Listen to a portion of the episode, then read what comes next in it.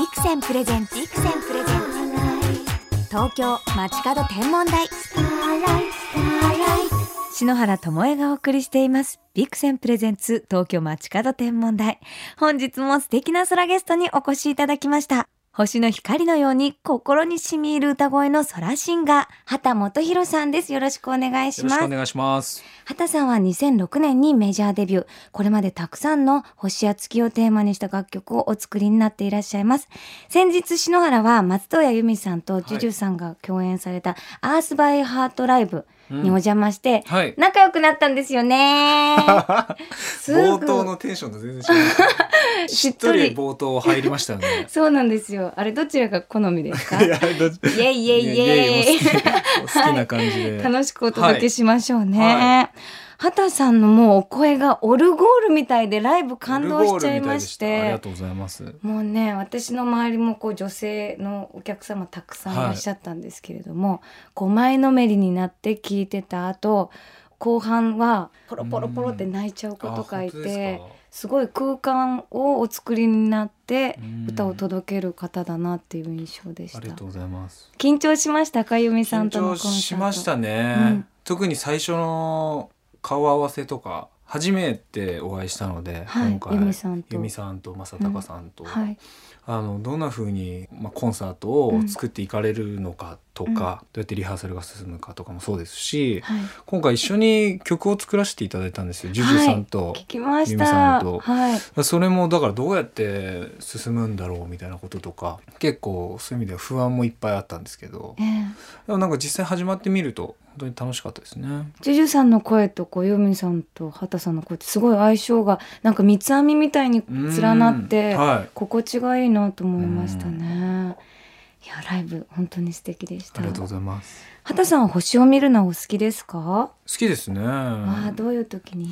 まあ、全国ツアーとかでん。いろんな場所に行くんですけど、ええ。やっぱりその星の見え方が違うじゃないですか。えー、どのように、やっぱりこう都会にいると、うん。あんまりこうはっきり見えないような星もなんかこう地方に行くとくっきり見えたり、まあやっぱ北の方がなんか比較的えー寒い時期とかのまたね、ええなんかこう星空がうん。こう合ってるなと思って、きらめきますそうですね。えーそうやって星を見てインスピレーションになって曲をお作りになったり降ってきたりそうですね、んありますね。あとなんかイメージしながらとかイメージしながら。はい「トレモロ降る夜」って曲があったりするんですけど、はいええ。それとかなんか飛行機に夜乗ってて、え星空とあと街明かりがすごく対比して見えたんですよね。街明かりと星は違う輝きでした？星もキラキラ輝いてるし、でも街の人の営みというか、うん。明かりも綺麗で、うんなんかその鏡写しみたいに見えたんですよね。あ地上にも夜空にだからもう星がどんどん降ってきてるような感じっていうかそれでそのトレモロ降るよりトレモロってなんかその音がちょっと震えたりとかするその音像のことを言ったりするんですけど、うん。なんかその音色とも結びついてそういうタイトルにして星の曲を作ろうかなと思って。はい。まさに夜空からインスピレーションそうですねアルタイルという曲も2012年に畑基博ミーツ坂道のアポロン名義で作られてますよね。そうですね。これアニメの「坂道のアポロン。はい」で作曲が菅野陽子さんはい。なんですけど作詞をさせてもらって。ええ。でなんかその、まあ、ちょうど夏がうん。舞台設定ええ。でもあったしあとなんかその青春群像だったんですよ「はい。坂道のアポロン」っていううん。そのアニメ自体が。ええ。なんかやっぱこう青春の時期ってその夏っていうのがすごく似合うし、まあ、人生でこう人生大きく四季で例えたら夏の時期っていううか、ん。なんか夏の星とかとなんかこう楽曲が結びつけられないかなええ。と思って、それで「アルタイル」っていう星を見つけて。夏の大三角形の、そうですよね。はい。でなんかそのベガとうん。アルタイル太座のとベガとアルタイルとけ？白鳥座のデネブ。空ガール。もう空ボーイになりましょうよ。いっぱい曲できますよで。すよえね。えでその中でなんかアルタイルがいいなと思って響きがですか？響きもそうですしなんかその切ない三角関係を描いたアニメだったんですよじゃあ夏の大三角。だからそういうのもぴったりきて、うん。で星と星ってつながっている、まあ、星座とかもそうですけどつないでね絵を人間がこうええ。想像したりもするけど、ええ。本当はすごく遠く離れてたり、ええ。その距離感がえいいなと思ってそうやって実らない初恋とかとなんかこうリンクするような気がして、ん。それで星をモチーフに歌詞を書いてぴったりのタイトルないかなっていろいろ探していった時に「アルタイル」っていうのがいいなと思ってつけたんですけど。あ降ってきましたねまさにそうですね。うん。畑さん星空ソングご自身で何曲ぐらい歌ってると思いますか？数えたことないですね。なんと40曲以上もあったんです。本当ですか？そうなんですよ、えもうこれって空ボーイじゃないですか？ー空の曲がってことですか？そう。もう星ですとか月ですとかうん。夜空に関するはい。曲がいっぱいあったんですよ、なありました？もうこれは運命ですからまだまだじゃんじゃん作らないと。ねでもなんかあるんでしょうね。え導かれてるあな。の多分物思いに人が老ける時って、うん。ちょっと上見上げませんか？はいそうです、ね、なんかぼんやりちょっと物事考えたりする時って斜め上見ると思うんですけど、ええ。その目線の先に星とか、まあ、空とか月とかお日様とかうん。そういうのがあるのかなとふと思いますけどね。ちょっとなんかこう考え事をすする時にねええ。見上げたりええ。するといろんなものをそこに重ね合わせて考えたりとかするのかななんて思うんですけど。結構普段もポワポワとしてらっしゃるのかなうんなんか存在が癒し系じゃないですか。なんかそうそうなんですかね。でもマイペースとかよく言われます、そうそういう生活のなんか呼吸の中で曲も作ってるのかなと思って。あそうかもしれないですね。ですよね。うん、ちっちゃい時から夜空をご覧になってなったのかなと思って。あいやどうなんだろうな。出身が宮崎県。そうです日南市。日南市というこちらも星が綺麗そうですんねそうですね。自然も豊かで、うん。海も近いし、山も近いし。じゃあ星三昧じゃないですか？星三昧ですね。だから子供の頃の方がそういう綺麗なくっきりと見える星空にうん。触れる機会は多かった気がします。あその後僕は横浜に引っ越すんですけど、えその時期よりは今の方がいろんな地方に行けるので、星空を見る機会も多い気がしますし、うん。その、まあ、5月の天の川って曲がはい。あるんですけど、ええ。その5月に天の川がいつ見えるんだろうみたいなんことはすごく調べたんですよ。うん。当時曲を書いてい普て通は冬と夏ですからねで僕なんかはその7月やっぱ七夕のはい。時の天の川っていうイメージはあるけど、いやでもずっとあるんだよなとかうん。そういうこともなんか曲のモチーフにはなっててへえ。なんかこう普段もしかしたら見過ごしてしまってるようなことがでも常にそばにあったり、うん。光ってくれてたりとかうん。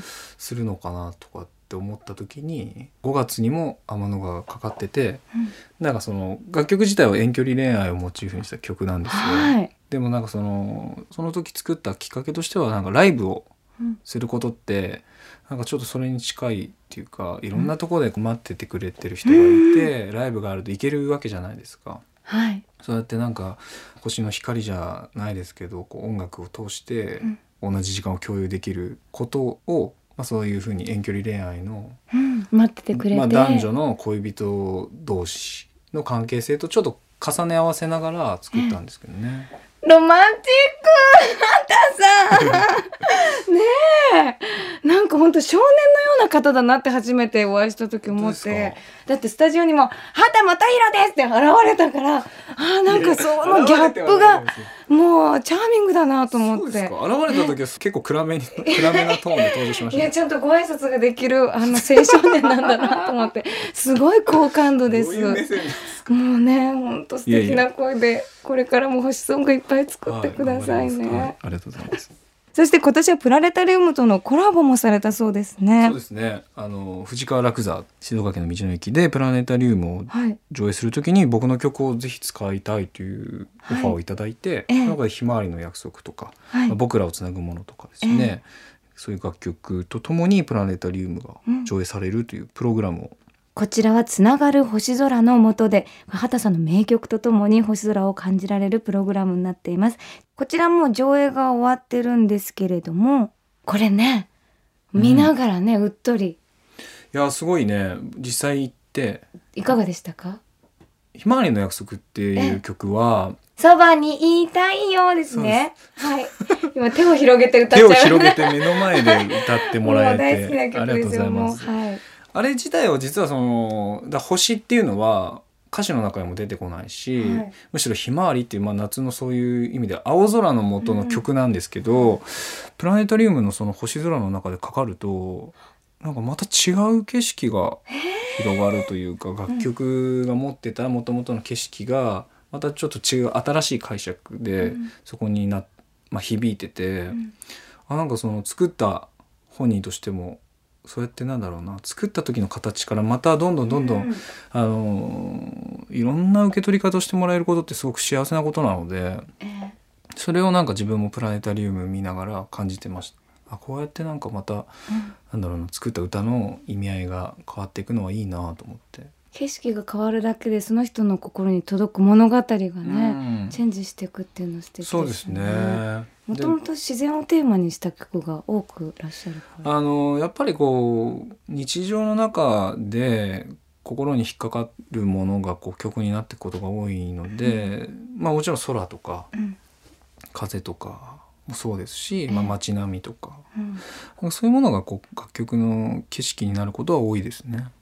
星もその一つのそうですね。自然のはい要素としうて曲のインスピレーションになってるんですね。はい東京 FM から篠原智恵がお送りしています。ビクセンプレゼンツ東京街角天文台、畑元博さんをお迎えしてお話を伺っています。そして畑さんの新曲も素敵な月ソングなんですよね。うんこちらは6月3日発売の18枚目のシングル、水彩の月。もうタイトルも素敵じゃないですありがかとう。ございます。川瀬直美さん監督、キキキリンさん主演の映画、アンの主題歌となっております。これはどうして水彩の月というタイトルをお付けになったんですか？これはですね、まあ、その映画「アン」の中に、うん。まあ、いろんな情景が出てくるんですけど、ん。その中ですごく印象的なシーンがそのまだ夜にもなりきってないちょっとこう青空の青みが残った夕暮れ時に出る月、まあ、真昼の月までいかないんですけど、うん。その青い中に浮かぶ淡い月のシーンがすごく印象的で。へでそれをなんか自分の言葉にした時にその水彩の月っていう言葉になったんですよね。あー私は雲にかかった月のことかなと思ったんですよ。あの月光って書いて月の虹って書くんですけれども、うんお月様だけじゃなくてちょっと柔らかい雲がかかると、はいその周りが虹色になるんですよね。それってこうぼかした水の中うんうんにうん。水彩絵の具を入れるような、そうしましょうかじゃあ。それでもいいんですか？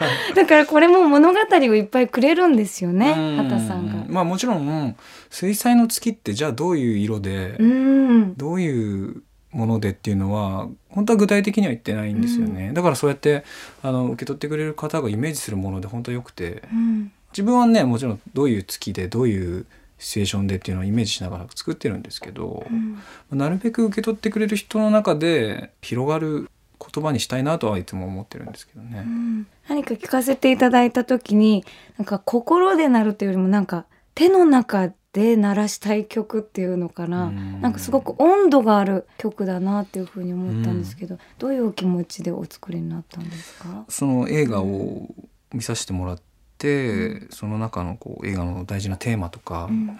本当に生きている意味っていうのを自分の中でもたくさん考えさせられる映画でしたし、えあとその川瀬さんが切り取る景色というか情景もそれこそ月の景色もそうですし桜の花びらが散る景色だったり木漏れ日だったり、言葉は発してないんだけどメッセージがたくさんそこにうん。込められていて、ええ。あそういう言葉にならないでいる思いってたくさんあるなと思ったんですよね。ええ。で普段自分もそういう思いをきっと曲にしてるし、ええ。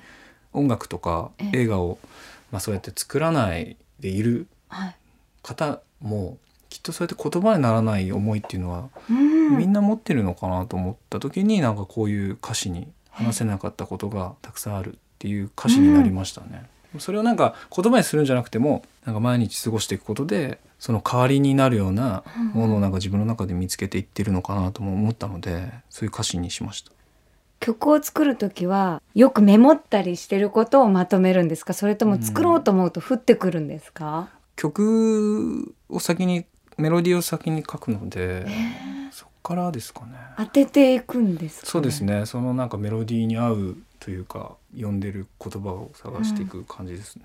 じゃあ普段どういう自然ですとかを見てるかっていうのが、うん。その時溢れてメロディーに渡していくっていう。そうですね、うん。今回みたいに何かこう作品があって作る時はその映画の中の景色とかうん。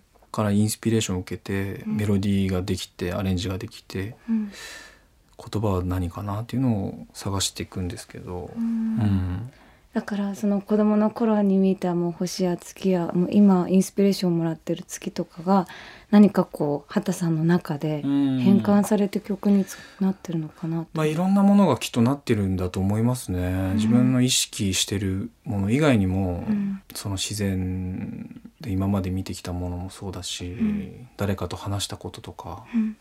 なんかあらゆることが曲になってるような気はしますね。うん。そして畑さんの私ライブ見させていただいてもうはい。キュンキュンしちゃったんですけれども、うん。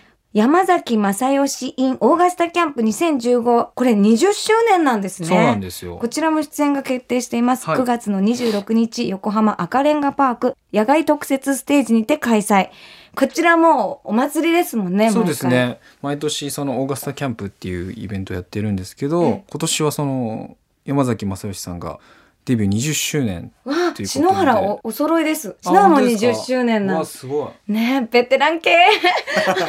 ベテラン系。ご一緒ですね。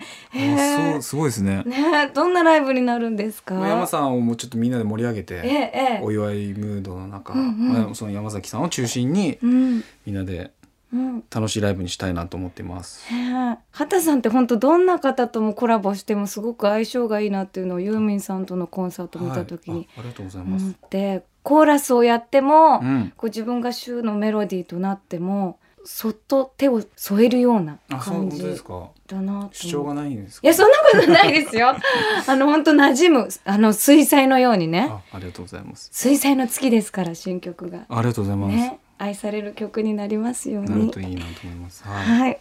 さて、畑本博さんとお話ししてきましたが、もう時間となってしまいました。最後に、この番組をお聞きの空がある空ボーイに一言メッセージをいただいてもよろしいですか？はい、あのー本当に水彩の月のお話を篠原さんとしていてもこう同じ言葉の中水彩の月っていうワードだけでもいろんなイメージがあると思うんですよねだから空ガール空ボーイの皆さんもなんかこう星だったり月だったりっていう言葉の中でも多分それぞれの皆さんが思うそのイメージがあると思うので、僕自身もなんかそういうものをどんどんどんどん想起してもらえるような曲を作れたらなと思いますしまたたくさんね星を見上げる機会がなんか自分自身も増えたらいいなと思います。その時にまた曲をね聴いてもらえるように頑張ります、じゃあ最後に、この水彩の月を聞きながら、はいイマジネーションをワクワクさせながら、うん畑さんとお別れしたいと思います。曲紹介をお願いします。はいそれでは畑本博で「水彩の月」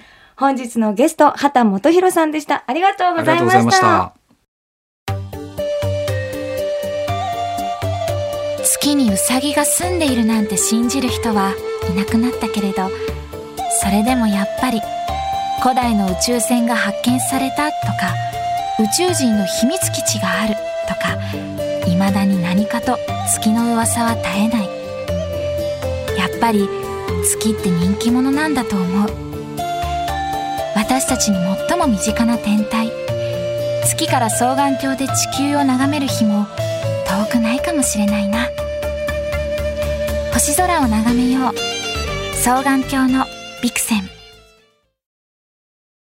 ビクセンプレゼンツ東京街角天文台。まもなくお別れです。本日は畑本博さんにお越しいただきましたが、篠原嬉しくなっちゃってちょっとテンション高めでしたね。すごくワクワクしてしまったんですけれども、畑さんが月や星に皆さんのそれぞれイメージがある。そのイメージを渡せるように曲を作っていきたいという、また紳士でね、素敵なことをおっしゃって、こう、畑さんの声って、なんか生き方のこう優しさそのものが宿っているなって思ったんですよね。だから本当にオルオルゴールのようだってお伝えしましたけど、星のきらめきのようなね、お声なんですよね。私は本当にこう月にかかったこう虹の光を見るたびに優しい畑さんの声がこう心に流れるような気持ちになると思います。畑本博さん素敵なお話本当にどうもありがとうございました。さてここで素敵なプレゼントのお知らせです。日本で唯一の宇宙もの専門の演劇ユニット、宇宙食堂の新作舞台、夏のロケット。こちらの7月11日土曜日夜7時からの回にリスナーの方2組4名様をご招待します。ご希望の方は番組公式ページのメッセージフォームに舞台チケット希望と書いて送ってください。締め切りは6月8日月曜日到着分まで。当選者の発表はプレゼントの発送をもって代えさせていただきます。夏のロケットはロケットをめぐる少年たちのキラキラな青春物語です。ぜひともご応募くださいね。では、篠原からこの時期の星空インフォメーションお届けしましょう。日がだんだんと長くなってきましたね。夜8時頃、西の空にはまだほんのりと明るさが残っています。そんな中、ひときわ明るく輝くのが、宵の明星、金星です。金星はあさって7日に太陽から最も離れる東方最大理覚となるため、今が一番見やすいタイミングなんです。この前篠原はね、もう木星と金星と一緒にね、記念写真に挑戦しましたね。もうちょうど目線の先あたりにあるのでね、パシャッと撮りやすいんですね。記念写真ぜひ挑戦してみてほしいなと思います。金星の左上に明るく輝くのは木星ですよ。この先夕方の西の空に注目していると木星と金星の距離がどんどん近くなっていくのがわかります。月末にはぴったり寄り添うように近く、近づくんですね。そろそろ梅雨入り、貴重な晴れの日の夕暮れは西の空の2つの惑星に注目してください。ぜひね、記念写真挑戦してほしいなと思います。さあ、そろそろ時間となりましたが、篠原はね、明日、東京033のステージに、もうキラキラな衣装でね、ゲスト出演することになったんですね。メンバーがザキヤマさんですとか、バカリズムさんとか、赤坂アクトシアターで、えお披露目するんですけども、もうキラキラなね、星のような衣装を今から作りたいと思いますので、輝きをね、キャッチしたいと思います。皆さんもしよかったら足をお運びくださいね。それでは素敵な星空ライフをお過ごしください。東京 FM ビクセンプレゼンツ東京街角天文台。ここまでのお相手は篠原智恵でした。今日はちょっとね、雨模様ですが、また来週のこの時間、星とともにお会いしましょう。